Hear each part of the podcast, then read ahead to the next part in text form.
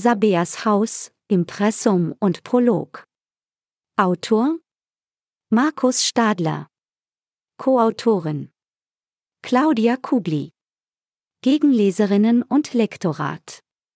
Patricia Channen, Pflegefachfrau. Karin Rohrbach, Historikerin. Lesestimme. Irma, ein digitaler Zwilling. Prolog. Sabeas Haus ist ein Podcast. Er umfasst 50 Episoden, Prolog und Epilog inklusive.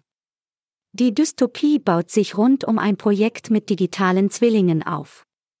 Wie jeden Morgen bereitet sich die ahnungslose Sabea auf einen weiteren Arbeitstag im Pflege- und Alterszentrum Elfenberg im 800-Seelendorf Bühlwil vor.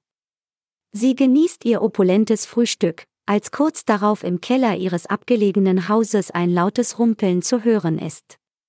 Sabea hat die Wahl, entweder sie setzt sich auf ihre grüne Vespa und braust zur Arbeit. Oder sie fasst sich ein Herz, steigt in ihren Keller hinunter und schaut nach. Die Geschichte nimmt ihren Lauf.